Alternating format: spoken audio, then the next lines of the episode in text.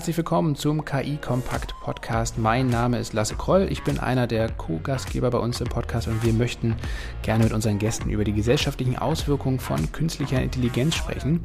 Ich bin nicht alleine hier, sondern mit dabei ist auch meine Kollegin Andrea. Hallo, Andrea. Ja, vielen Dank. Hallo Lasse. Ähm, mein Name ist Andrea Deinert. Der Lasse und ich, wir moderieren durch den Podcast. Äh, KI Kompakt ist ein Argument für KI-Entscheider, für KI-Zweifler, für KI-Philosophen und für KI-Um- und Mitdenker. Also für alle Menschen, die sich mit diesem Thema gerne beschäftigen möchten und vielleicht auch etwas dazulernen möchten, denn das umfasst natürlich viele, viele spannende Fragen, wie zum Beispiel die Frage, wie lernen Maschinen eigentlich, was bedeutet KI überhaupt, inwiefern unterscheiden sich diese intelligenten Anwendungen von ganz herkömmlicher Software?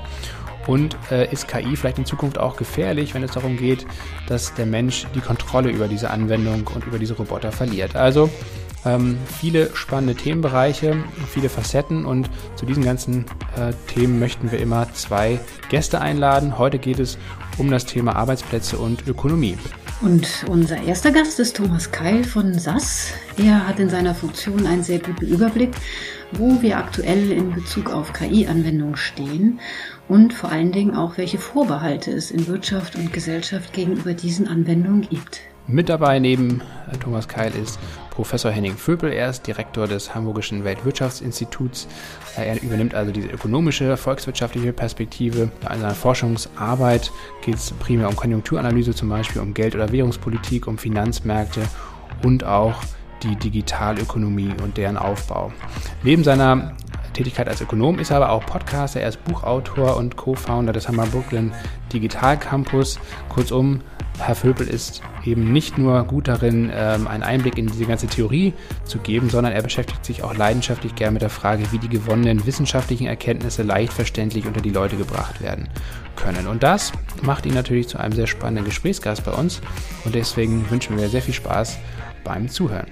Herzlich willkommen zu KI Kompakt. Herzlich willkommen Professor Henning äh, Vöpel. Schön, dass Sie heute unser Gast sind. Sie sind ja Direktor des Hamburgischen Weltwirtschaftsinstituts. Sie sind aber auch Podcaster und Co-Founder äh, des Hammer Brooklyn Digital Campus. Das klingt nach, auf jeden Fall einer, nach einer sehr vielfältigen Tätigkeit. Vielleicht können Sie uns zum Start einen kurzen Einblick äh, in Ihre Arbeit geben und vielleicht auch eine Antwort auf die Frage, inwiefern künstliche Intelligenz dabei schon heute eine Rolle spielt oder Sie vielleicht auch persönlich in Ihrer Arbeit tangiert. Ja, ich leite das Hamburgische Weltwirtschaftsinstitut. Das ist im Übrigen das älteste deutsche Wirtschaftsforschungsinstitut, 1908 gegründet hier in Hamburg. Und insofern haben wir über Jahrzehnte und sehr unterschiedliche technologische und ökonomische und geopolitische Phasen hinweg immer wieder uns mit Weltwirtschaft beschäftigt. Und ähm, naja, nun kommt es, dass künstliche Intelligenz, dass die Digitalisierung, die Datenökonomie nun im Grunde ein neues Paradigma einläutet. Und äh, das erfordert eben auch von uns, dass wir uns ähm, damit beschäftigen, aus der Wirtschaftsforschung heraus. Wir sehen, dass die Wirtschaft sich beginnt anders zu organisieren, dass die industrielle Organisation der Wirtschaft so langsam wegbricht. Und äh, deshalb gehen wir davon aus, dass künstliche Intelligenz einen großen Einfluss haben wird auf die Wirtschaft, auf die Art und Weise, wie wir Unternehmen organisieren werden. Und äh, deshalb ja, sind wir vom Institut, aber auch ich persönlich natürlich sehr daran interessiert, in den interdisziplinären Austausch über die Entwicklung von KI, von künstlicher Intelligenz zu gehen. Ja, vielen Dank, Herr Vöpel. Ähm, und die unternehmerische Stimme kommt heute von unserem zweiten Gast, Dr. Thomas Keil. Auch an Sie ein herzliches Willkommen. Ja, hallo, danke für die Einladung. Sie verantworten das Marketing bei SAS in Deutschland, Österreich und der Schweiz. Wie sieht denn Ihr Arbeitsalltag aus und mit welchen Themen beschäftigen Sie sich denn so? Ja, wir sind in einer sehr praktischen Dimension zu dem Thema künstliche Intelligenz unterwegs. Das hat in der Wirtschaft oder auch in der Technik andere Begriffe, Machine Learning, Optimierung, Forecasting, diese Dinge, die man heute äh, schon anwendet und einsetzt. Das ist sehr vielfältig bei unseren Kunden in den verschiedenen Branchen, Banken, Versicherungen, Händler. Mit denen reden wir darüber, wie sie ihre bestehenden Prozesse verbessern können, wie sie neue Ideen ähm, an den Markt bringen können, wie sie die Kunden besser verstehen können. Also das ist ein sehr ähm, bodenständiges Thema mit einer neuen Technologie. So würde ich es beschreiben. Und wir haben mit vielen ja, auch Vorbehalten zu tun, auch mit vielen Fragezeichen, was, was das wirklich bedeutet, wie die Aufwände sind und so weiter.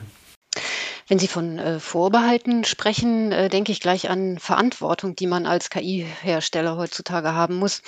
Ähm, welche Veränderungen ähm, kann man denn mit KI auf gesellschaftlicher und wirtschaftlicher Ebene erreichen und welche Verantwortung muss man als Hersteller mitbringen? Ja, der Begriff in der Öffentlichkeit ist so ein bisschen gefährdet durch äh, Fehlinterpretationen, als ob die Roboter die Macht übernehmen würden, eine künstliche Intelligenz unsere ähm, Menschen überflüssig machen würde, Arbeitsplätze zerstört. Das sind alles äh, Fehleinschätzungen aus meiner Sicht, die aber dazu führen, dass man dieser neuen Technologie mit Skepsis begegnet beim Endverbraucher. Und das schlägt sich dann durch bei Unternehmen, die sich dann manchmal nicht trauen, dass sie diese Technologie einsetzen, obwohl es beiderseitig hilft, sowohl dem Endkunden als auch eben dem Unternehmen, das das einsetzt. Das, daran müssen wir arbeiten. Und wir als Hersteller müssen das ernst nehmen, die Sorgen nicht wegwischen, die da im Raum stehen, sondern damit daran arbeiten. Und das machen wir sehr konkret, indem wir in unserer Technologie zum Beispiel begleitende Erklärungen mit einbauen. Also man kann zum Beispiel feststellen, an welcher Parameter ausschlaggebend für eine automatisiert getroffene Entscheidung ist. Beispielsweise bei einem Kreditvertrag. Warum kriege ich den oder nicht? Und was war der ausschlaggebende Faktor dafür? Diese Information mitzugeben bedeutet, dass ich ein Vertrauen ermögliche. Und das müssen wir jederzeit tun. Das ist auch die Verantwortung von uns als Hersteller. Aber wenn Sie ähm, von Verantwortung sprechen, ähm, müssen wir ja unweigerlich trotzdem an die Bedrohung und an den Wegfall von Arbeitsplätzen äh, denken. Ähm, sind das alles nur Negativszenarien, die da an die Wand gemalt werden? Ähm, insbesondere auch, wenn Sie von Automatisierung sprechen. Geht es da jetzt erst richtig los mit der Automatisierung? Was erwartet uns da aus Ihrer Sicht? Es ist ein großes Potenzial für Automatisierung da, unbestritten. Es wird auch Tätigkeiten treffen, von Personen, die als Angestellte davon noch nicht so betroffen waren wie ähm, Arbeiter in durchautomatisierten Fabrikhallen das schon über Jahrzehnte hin erleben. Das heißt, die, die Diskussion der Automatisierung betrifft jetzt ganz andere Arbeitnehmer. Das ist vielleicht der Unterschied zu dem, was ohnehin schon läuft in, in, in Sachen äh, intelligenter Produktionsanlagen. Das heißt, da ist schon noch was zu erwarten, da ist schon noch Potenzial da, dass äh, Arbeitsaufwände ähm, reduziert werden für den Menschen in dem einen Umfeld. Und nun kann man natürlich sich flüchten in, in diese Floskel, naja, das lässt aber dann mehr Raum für wertschöpfende Tätigkeiten von denen, die die Routine nicht mehr tun müssen, weil die von den ähm, Algorithmen erledigt wird. Und das ist momentan tatsächlich noch der Fall. Also man kann äh, auch sagen, dass es eine, eine Ergänzung ist der, der Arbeitsmöglichkeiten und damit vielleicht sogar die Arbeitsplatzqualität verbessert. Ich gebe vielleicht mal ein Beispiel, äh, nur, nur ganz grob. Es gab vor ein paar Jahren eine Diskussion, ob nicht ein Algorithmus der bessere Arzt wäre, der auf einem, einem computertomografisch erstellten Bild einen Tumor erkennt. Und dann wurden Studien rumgereicht, von wegen der Arzt, der Radiologe wird überflüssig, weil der Computer das mit einer höheren Trefferquote findet. Das ist nicht der Fall. Das, hat, das haben Studien nachgewiesen. Was die Strategie heute ist, dass man dem Radiologen lieber die Bereiche zeigt auf einem Bild, die verdächtig sind und damit seine Arbeit sehr viel effizienter macht und damit letztendlich mehr Patienten behandeln lässt. Würden Sie denn eigentlich sagen, dass äh, die Pandemie äh, vielleicht auch als Katalysator dafür dient, äh, dass eine bessere Einstellung äh, in der Gesellschaft in Bezug auf künstliche Intelligenz zum Thema Arbeitsplatzerhalt äh, oder Wegfall, äh, dass die da als Katalysator dient, jetzt die Pandemie für das Gesamtbewusstsein? In, in, ja, ich, ich zögere ein bisschen. Es gibt natürlich Effekte, dass jetzt jeder gelernt hat, wie man mit Teams Videokonferenzen macht, wie man remote arbeitet.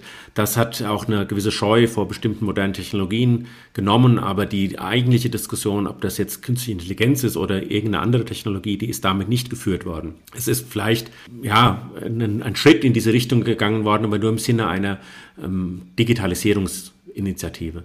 Das ist das eine. Das andere ist, dass wir in einzelnen Bereichen, namentlich im Gesundheitswesen, natürlich sehen, dass, äh, dass diese, diese etwas ähm, sarkastischen Bemerkungen über die Faxen, die Faxwelt in den Gesundheitsämtern, dass das ähm, so nicht weitergehen kann. Auch in den Schulen sind die Digitalisierungsdefizite aufgezeigt worden.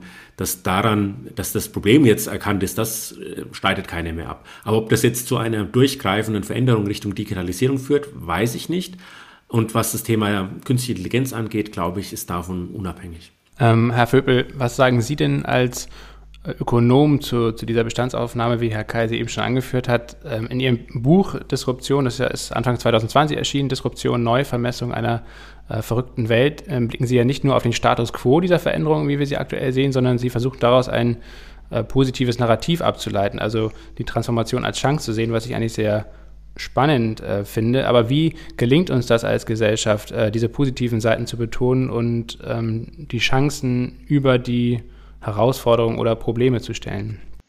Naja, wir, wir sehen im Grunde, dass über die Geschichte der Wirtschaft, der Gesellschaft, kann man sagen, hinweg Technologie immer unterschiedlich äh, rezipiert natürlich worden ist. Also es hat natürlich immer Bedrohungen, es hat auch Risiken, es hat aber umgekehrt auch Chancen und deshalb ist ganz wichtig, wie wir am Anfang damit umgehen, also welche Pfade wir entwickeln, wie wir damit umgehen.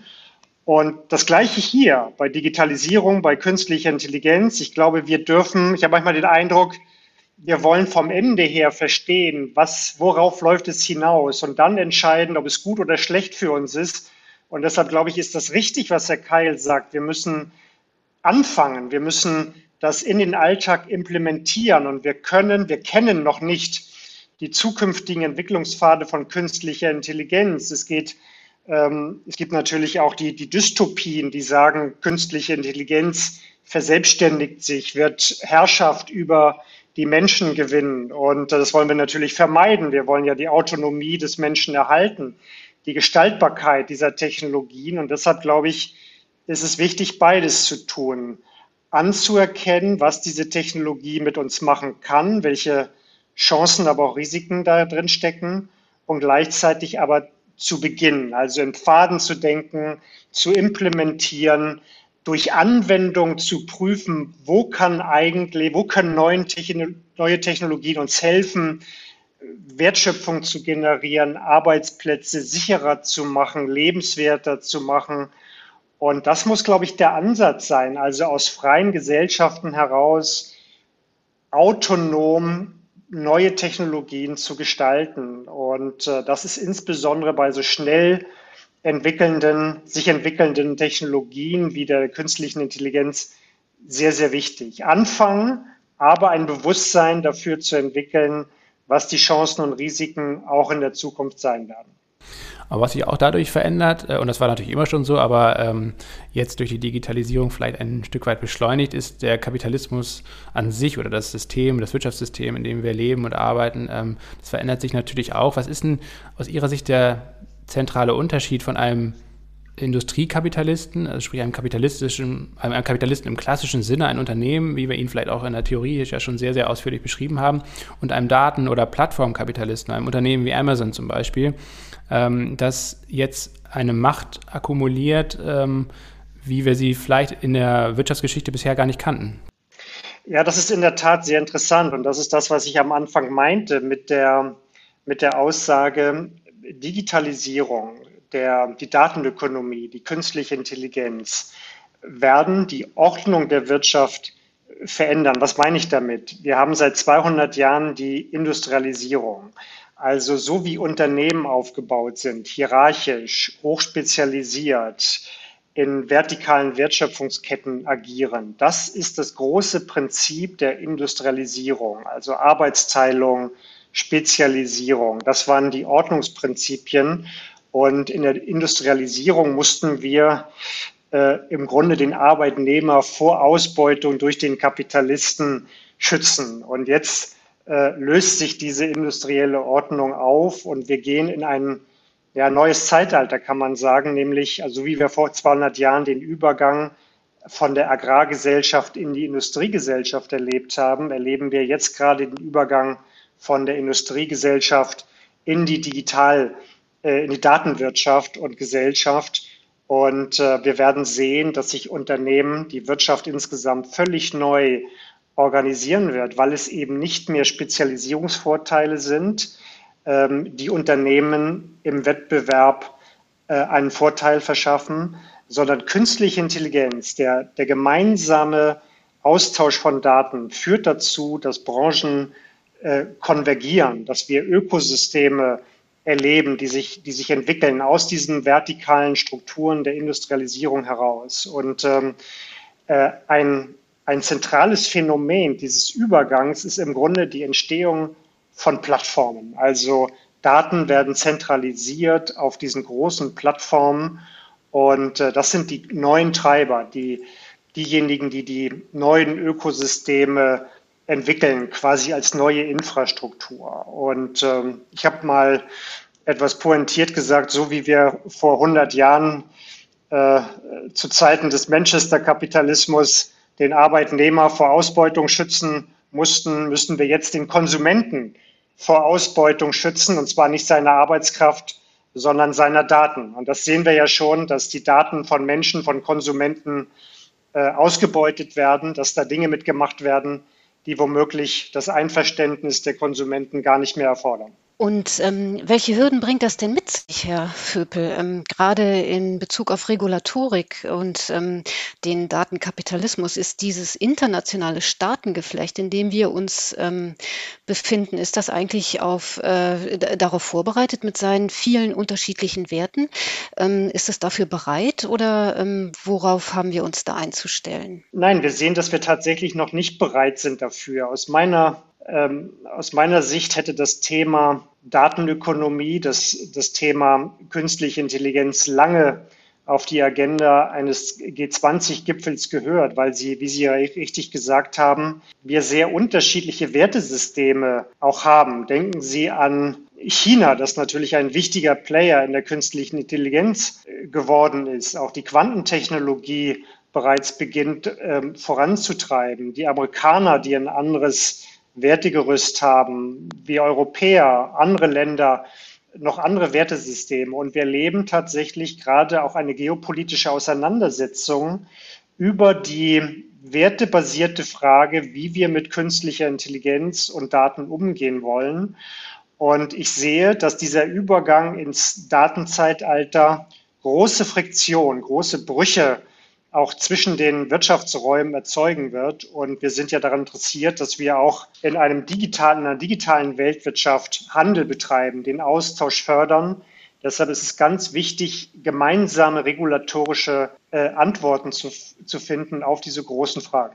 Darf ich da vielleicht mal einhaken und nachfragen? Ich habe mal so einen pointierten Satz gehört, ähm, Amerika erfindet, China implementiert und Europa reguliert. Das ist der, die Bestandsaufnahme zum Thema Künstliche Intelligenz. Und wenn man mal die, die globale Landkarte anguckt, die größten Investitionen in KI werden von US-Unternehmen gemacht, Facebook, Google, Amazon, auch SAS. Die, ähm, die meisten Anwendungen, die als Dystopie bezeichnet werden, Social Scoring, Verkehrsüberwachung, werden in China implementiert. Und bei uns wurde letzte Woche die EU-Regulierung für KI rumgereicht als, als Vorschlag der Europäischen Kommission. Ist das noch der Weg, dass wir sagen, dass wir die, das Ausprobieren damit eigentlich schon ersticken wollen? Ist, ist das nicht schon, ist es schon, ich, ich frage mich, äh, ob das der richtige, die richtige Priorität ist. Ich stimme dem zu. Ich sehe das auch skeptisch. Ich glaube, wir haben in Europa eine sehr defensive Haltung dazu. Nicht? Also wir versuchen im Grunde den Markteintritt der großen ausländischen Plattformen mehr oder weniger nicht zu unterbinden, aber doch sehr stark zu regulieren. Und äh, die größere Chance wäre es aus meiner Sicht, einen offensiveren Ansatz zu, zu wählen, weil es eben auch die Möglichkeit schafft, eigene technologische Souveränität zu entwickeln. Und technologische Souveränität hat etwas damit zu tun, welche Werte man mit hineingibt in die Entwicklung von Technologien. Das heißt, ich glaube, nur defensiv abzuwehren, ähm, zu regulieren, zu restringieren, ist, nicht, ist kein guter Ansatz, sondern im Gegenteil, eigene Voraussetzungen dafür zu schaffen, Technologien zu entwickeln, ihre Anwendung weiterzuentwickeln, ähm, wertebasiert Geschäftsmodelle zu entwickeln, Skalierungsmöglichkeiten zu entwickeln. Das sind offensivere Ansatzpunkte, um künstliche Intelligenz und generell Digitalisierung voranzubringen. Und da sehe ich, da stimme ich zu, da sehe ich wenig Ansätze, die aus Europa heraus entwickelt werden.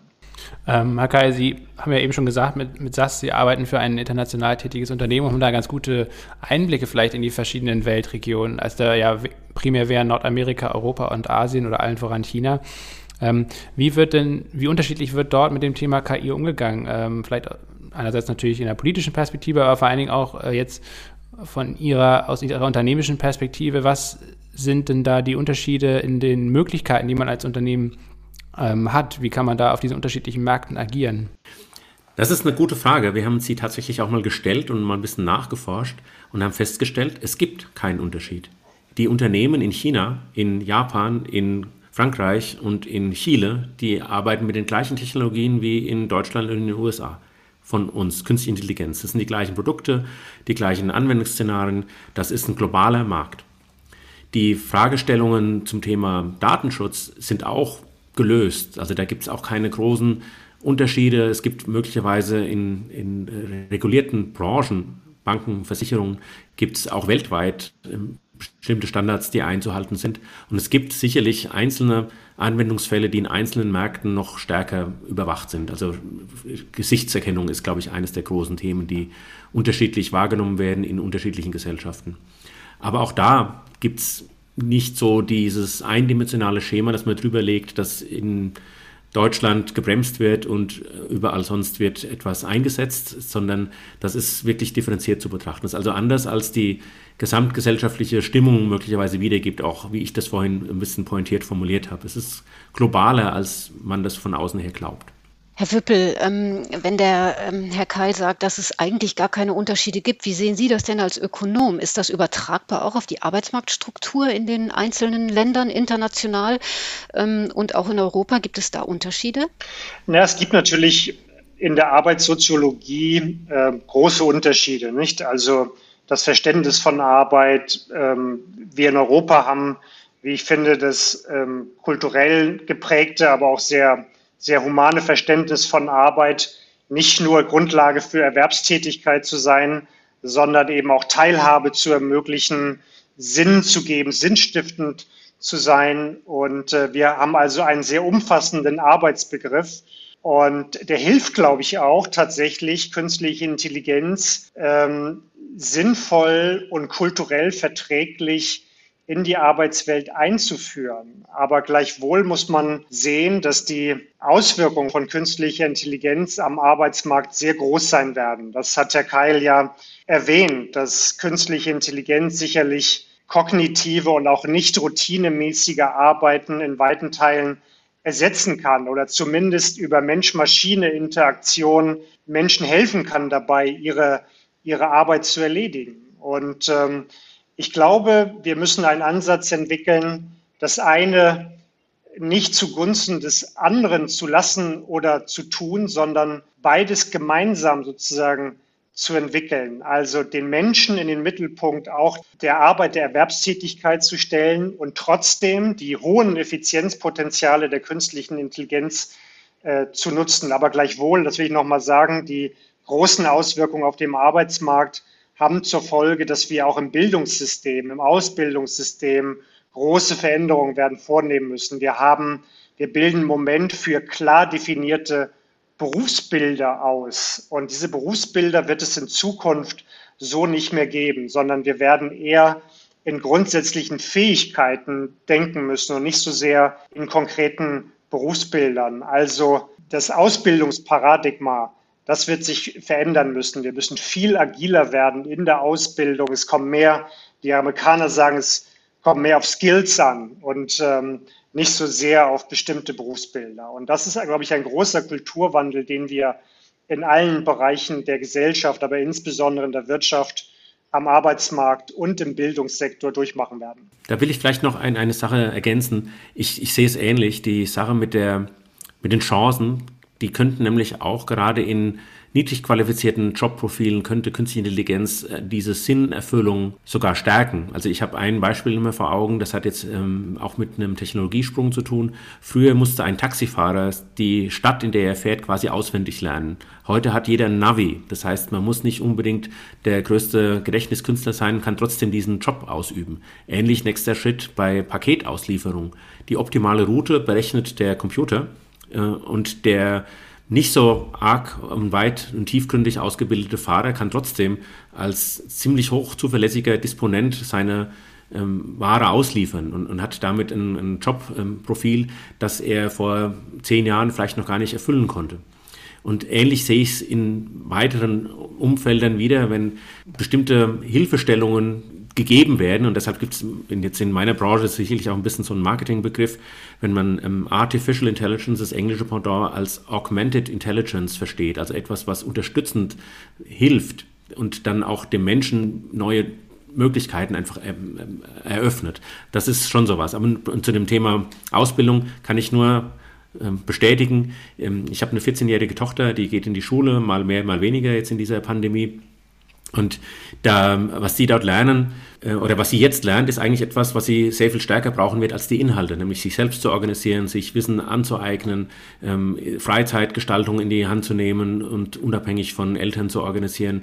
Das sind Fähigkeiten, die wird sie dringender brauchen. Das ist ein Skill möglicherweise als äh, die fünf in Chemie, die sie heimgebracht hat, äh, weil das Wissen dort, das da gelehrt wird, das wird sie später nicht brauchen. Die wird die Methoden wissen müssen, aber nicht die Inhalte.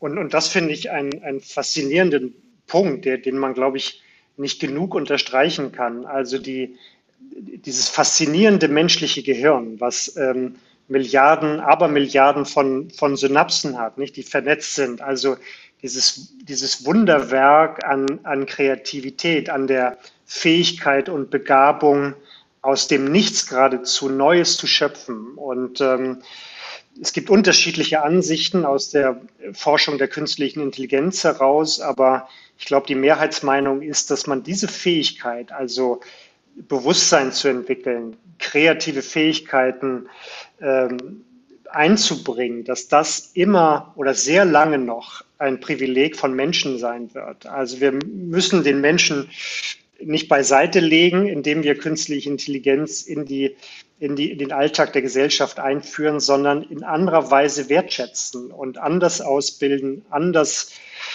hm, nutzen auch. Und das sind, glaube ich, eher, eher positive ähm, Aussichten für den Menschen. Also wenn wir es richtig machen, glaube ich, kann KI uns dabei helfen, wirklich das Leben zu vereinfachen und auch den Menschen noch stärker in den Mittelpunkt von Technologie zu rücken. Herr Vöppel, Sie haben ja auch eben auch den, den kulturellen Wandel angesprochen, der vor allen Dingen natürlich dann auch damit einhergeht, ähm, was in der Technologie, in der Wirtschaft oder am Arbeitsmarkt passiert.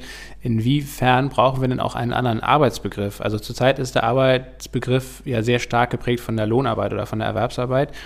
In, inwiefern wird sich das denn verändern, dass eben andere Arbeitsformen wie zum Beispiel ehrenamtliches Arbeiten oder Haus- und Heimarbeit, äh, Erziehungsarbeit, Pflegearbeit, all das ist ja zurzeit eher ja, ein Nebenaspekt von Arbeit. Vor allen Dingen wird er auch nicht entlohnt. Ähm, und wenn er bezahlt wird, dann wird er sehr schlecht bezahlt.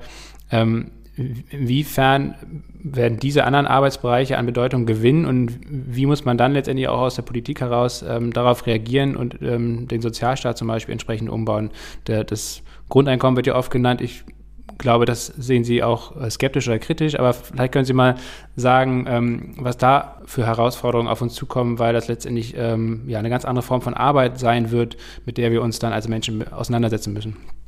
Ja, absolut. Es wird, ähm, es wird alles sehr viel hybrider werden. Also ich komme nochmal zurück auf die Industrialisierung. Nicht? Da haben wir uns 30 Jahre lang spezialisieren sich Menschen, um 40 Jahre lang oder weitere 30 Jahre lang ein bestimmtes Berufsbild auszufüllen und damit sozusagen Lohn und Brot zu verdienen. Und diese, diese Vorstellung, die sehr industriell geprägt ist, die müssen wir über Bord werfen. Die, die Berufsbilder werden sich in einer Geschwindigkeit verändern, dass es gar keinen Sinn macht, sich 30 Jahre lang auszubilden, um weitere 30 Jahre lang äh, das Gleiche zu tun.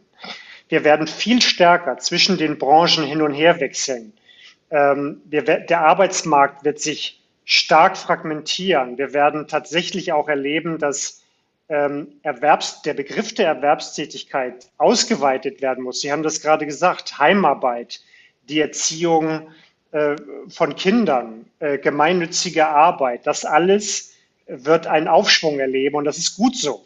Ähm, wir müssen aber gleichzeitig dafür sorgen, dass diejenigen, die diese gemeinnützige Arbeit machen, natürlich auch entlohnt werden dadurch. Also wir alle sind gewohnt, aus der Erwerbstätigkeit heraus unser Einkommen zu verdienen. Aber wenn KI uns ganz viel davon abnimmt, wertschöpfend tätig sein wird, dann sind das Einkommen, die eben den Eigentümern von KI oder von Kapital zufließen.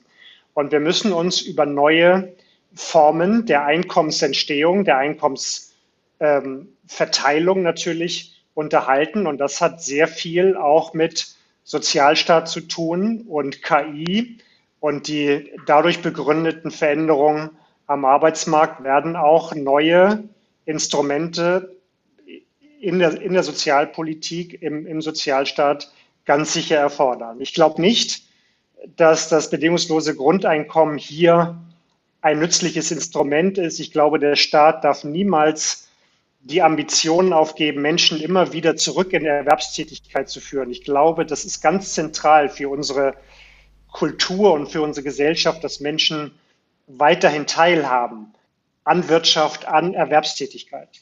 Das ist interessant, wenn ich, wenn ich das jetzt mal verknüpfe mit dem, was Sie vorhin gesagt haben. Das müsste eigentlich an, auf einer G20-Ebene oder sozusagen global geregelt werden, weil wenn ich dann ein unterschiedliches Arbeitsverständnis voraussetze und in, bleiben wir mal in Europa oder in Deutschland, einen sozialstaatlichen Begriff hier habe und dann geht es darum, Einkommen anders zu erzielen und dann müsste es letztendlich an die Besitzer von nennen wir es mal AI-Robotern gehen, die dann anders besteuert werden, um dann eine Möglichkeit zu haben, das, das zu verteilen. Dann, spätestens dann, setzt die Globalisierungsfalle ein, dass dann in einigen Ländern das nicht getan werden wird und dort riesige Standortvorteile entstehen für globalisierte Anbieter. Und dann sind wir wieder bei den Giganten, Amazon, die suchen sich das aus, wo sie ihren Standort machen und möglicherweise auch, wo sie ihre Steuern zahlen und wie sie ihre Warenströme lenken.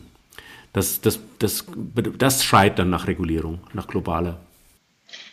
Ja, ich glaube, das ist ein wichtiger Punkt, den Herr Keil da gerade angesprochen hat. Und wir sehen ja tatsächlich, dass ähm, die frühen Auswirkungen von KI tatsächlich in Entwicklungs- und Schwellenländern zu beobachten sind. Dort fällt die relativ einfache äh, Tätigkeit, die ersetzt wird durch künstliche Intelligenz, bereits weg und, und Menschen fallen zurück in, in Armut. Und die, die, die Unternehmer, die Kapital, Besitzer, die gewinnen natürlich. Also Länder, die sich eben auf arbeitsintensive Produktion spezialisiert haben, weil Arbeit dort relativ günstig ist. Ähm, dort wird Arbeit freigesetzt durch künstliche Intelligenz. Und das finde ich sehr dramatisch, ähm, dass dort eben die, die Disruption durch KI am stärksten ist. Und das ruft tatsächlich nach einer weltweiten ähm, Idee danach, wie wir damit äh, umgehen, denn KI wird ein Treiber sein, auch der Umverteilung und wir müssen gucken, welche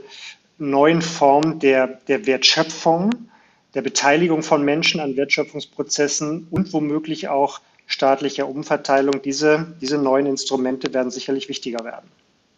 Herr Keil, ich möchte gerne nochmal auf die unternehmerische Sicht äh, zurückkommen, und zwar Stichwort Mentalitätswechsel. Ähm, sie werden die KI-Hersteller immer als agierende Unternehmen dargestellt, die etwas auslösen in Märkten?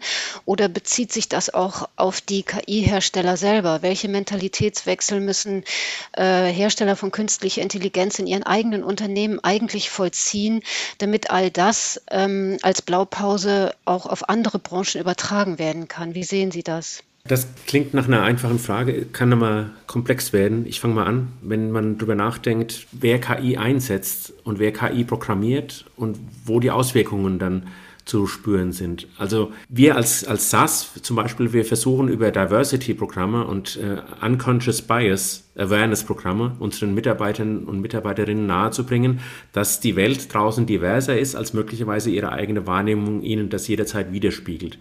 Und das ist aus einem guten Grund, dass das in der Entwicklung von Technologie und explizit von, von KI-Technologien die Vorurteile, die wir mit uns tragen, die schon über Jahre an Daten rückwirkend abgespeichert sind, sei es Gerichtsurteile, Präferenzen, Karrierechancen von Mitarbeiterinnen, dass das alles im abgespeicherten Datentopf entspricht, der dann, wenn man den quasi objektiv ausliest, möglicherweise vergangene Vorteile in die Zukunft verstärkt.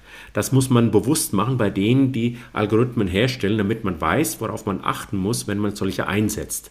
Und wenn wir das tun als KI-Hersteller und unseren Mitarbeitern diese Reflexionsebene nahelegen, ist das auch mit dem Hintergedanken, dass wir weitergehen und mit unseren Kunden in eine solche Diskussion einsteigen und sagen, passt mal auf, wenn ihr diese Art von Technologie einsetzt, könnt ihr diese Art von Schwierigkeiten euch einhandeln, an die ihr vielleicht gar nicht denkt. Und dann kann man bei dem Kunden, der typischerweise dann seinerseits wieder an die Endkunden geht, dieses Reflexions, ähm, diese Reflexionsebene mitgeben und damit am Ende eine, eine Art von Vertrauenskultur schaffen. Also das ist schon so eine komplexe Diskussion, die in, in, in viele Richtungen geht. Also diese, diese technologische Geschichte ist das eine und das Bewusstwerden über möglichen Schwächen und Unschärfen und auch Ungerechtigkeiten, das ist das andere und das, mach, das machen wir ganz aktiv. Das finde ich ein ganz, ganz spannendes Thema, wenn ich einen Satz dazu äh, sagen darf, weil wir ja ganz oft glauben, dass künstliche Intelligenz im Grunde uns hilft, die Welt zu verstehen. Aber künstliche Intelligenz ist nicht, nicht die Wahrheit und die Daten sind auch nicht die Wirklichkeit, sondern sind immer nur Repräsentanten der, der Welt, wie wir sie sehen, mit unseren Institutionen, mit unseren Werten und so weiter. Und deshalb ist, glaube ich, ganz wichtig, auch für Unternehmen zu verstehen, dass es sehr darauf ankommt, eine Umgebung, ein, ein, ein, eine KI-Umgebung zu schaffen, zu implementieren, das sehr stark Rücksicht nimmt auf Akzeptanz, auf Vertrauen, nach innen, aber auch nach außen natürlich. Und ähm, ich glaube, diesen Punkt kann man gar nicht genug betonen, äh, die Diversität sozusagen der Befassung mit, mit künstlicher Intelligenz äh, in einem Unternehmen wirklich in den Mittelpunkt zu rücken und ähm, alle dazu einladen, sich damit auseinanderzusetzen und gemeinsam ähm, äh, die Dinge weiterzuentwickeln. Diese Frage geht jetzt äh, auch so ein bisschen an Sie beide, an Sie, Herr Keil, und auch an Sie, Herr Vöpel. Ähm, das hört sich für mich so ein bisschen an wie ein Beruhigungsmittel, weil wir noch sehr in der Theorie ja offensichtlich sind. Man diskutiert und spricht mit den Kunden, man überlegt, welche, welche, welche Prozesse man einführen kann, damit eben äh, diese Voreingenommenheiten aus den Algorithmen rauskommen, die ja die Menschen entwickeln. Wie sieht das denn dann in der Praxis aus? Wie sieht es, äh, wie sieht es bei Ihnen, Herr Keil, in der Praxis aus? Wie setzen Ihre Kunden das um? Und Herr Vöpel, wie sieht das möglicherweise äh, in, in Diskussionsrunden in Ihrem Umfeld aus? Was konkret da jetzt schon gemacht wird, dass man sich auch beruhigend zurücklehnen kann als KI ähm, Unwissende, dass man da Vertrauen haben kann? Dann fange ich vielleicht mit einem kleinen Beispiel an. Es gibt in manchen Branchen, gibt es schon über lange Jahre, noch vor der KI-Diskussion, gab es zum Thema Data Mining Selbstverpflichtungen, dass zum Beispiel Versicherungen bestimmte Persönlichkeitsmerkmale nicht dazu verwenden, um Risikocluster abzubilden um damit einem, einem gesellschaftlichen Vorurteil nicht äh, Rechnung zu tragen. Also da, da, es darf wohl nach Geschlechtern ähm, gesucht werden und, und bestimmte Fahrverhalten bei Kfz-Versicherungen dürfen da sortiert werden, aber bestimmte Parameter sind da einfach ausgeschlossen und in einer Selbstverpflichtung festgelegt. Und wenn wir ein Projekt machen, in dem es um Kundencluster geht, äh, Ansprache von Kunden, Next Best Offer, solche Geschichten, dann ist es immer auch ein Teil der, des Projekts, das unsere erfahrenen Berater Berater dieses Wissen weitergeben, was denn überhaupt zulässig ist, auch im Sinne einer möglicherweise Abschwächung der Ergebnisse des Projekts, aber durch eine Sicherstellung der ähm, nicht nur rechtlichen, sondern auch der ethischen Vorgaben, die man dabei einhalten kann. Also das wird schon, das geht schon sehr ins Konkrete. Ich, ich, glaube, dass es zwei Halbzeiten gibt. Es wird ja oft diskutiert, sind wir zu langsam, sind wir zu sehr Bedenkenträger. Ähm, das mag sein. Und ähm, ich plädiere für deutlich mehr Geschwindigkeit in der Aufnahme, in der Implementierung von künstlicher Intelligenz. Jedes mittelständische Unternehmen hat irgendeinen Prozess, den man zumindest irgendwie unterlegen kann mit künstlicher Intelligenz. Da sind wir nicht gut genug. Aber ich glaube, es gibt eine zweite Halbzeit. Wir sehen, dass die Chinesen sehr schnell sind, aber sie sind auch nicht ohne Grund sehr schnell, weil sie eben auf bestimmte Dinge weniger Rücksicht nehmen als wir die wir in einer demokratischen, freien Gesellschaft leben. Und das ist auch gut so. Deshalb ich, sehe ich die Chance für uns in der zweiten Halbzeit, also da, wo es vielleicht darauf ankommt, ähm, Menschen sozusagen ähm, über Vertrauen, über Akzeptanz äh, zu gewinnen für die, für die Vorteile von künstlicher Intelligenz. Und das ist, glaube ich, die große Stärke, die wir uns bewahren müssen, die wir ausspielen müssen. Es gibt einen ein, ein tolles Buch von Joe Henrik, ein Evolutionspsychologe von, von Harvard, der dann ein Buch geschrieben mit dem Titel The Weirdest People, also die, die verrücktesten Leute. Und er, er beschreibt über Jahrhunderte die Entwicklung von, von menschlichen Kulturen und Zivilisationen. Und äh, er sagt, ähm, die Art und Weise, wie wir psychologisch auf die Dinge gucken, wie wir institutionell auch äh, bestimmte Prozesse ähm, koordinieren. Das ist ganz wesentlich für den kulturellen Fortschritt, für die kulturelle Evolution von menschlichen Gesellschaften. Und ich glaube, dass die Pandemie, aber auch die, die künstliche Intelligenz uns dazu zwingt, eine kulturelle Antwort zu finden. Und äh, die, glaube ich, fällt am besten aus, wenn wir es schaffen, ähm, den Menschen sozusagen weiterhin in den Mittelpunkt zu rücken und äh, das tun, typischerweise Demokratien und offene Gesellschaften. Und deshalb müssen wir uns das als wesentliche Voraussetzung aus meiner Sicht sichern, äh, damit wir uns nicht zurücklehnen können, aber damit wir gemeinsam an den positiven Chancen von künstlicher Intelligenz arbeiten können. Hm, also auf jeden Fall ist jetzt ja bei beiden äh, von Ihnen äh, deutlich geworden, dass es da viel, viel guten Willen gibt und auch, glaube ich, viel Verständnis dafür, dass sich die Dinge eben in die richtige Richtung entwickeln sollten und wie das passieren könnte. Nichtsdestotrotz muss man ja wahrscheinlich auch feststellen, dass in der weiteren Entwicklung immer weniger Menschen eigentlich das Wissen und den Zugang haben, um, um die Weiterentwicklung von künstlicher Intelligenz äh, zu begleiten und vor allen Dingen auch zu verstehen. Also äh, dieses Machtgefälle zwischen dieser kleinen Minderheit von Experten, Expertinnen, den Wissenden quasi und der großen Mehrheit derjenigen, die das zwar anwenden und davon ja auch profitieren sollen, aber gar nicht so sehr verstehen, was da eigentlich hinter, in dieser Blackbox äh, passiert, die wird doch eigentlich immer größer. Wie, wie kann es uns als Gesellschaft, vor allen Dingen als demokratischer Gesellschaft gelingen, diese dieses Machtgefälle nicht zu groß werden zu lassen oder halt auch einzuhegen und ähm, auf eine breite gesellschaftliche Basis zu stellen. Vielleicht erstmal an, an Herrn Vöbel gerichtet und dann abschließend auch an Herrn Keil.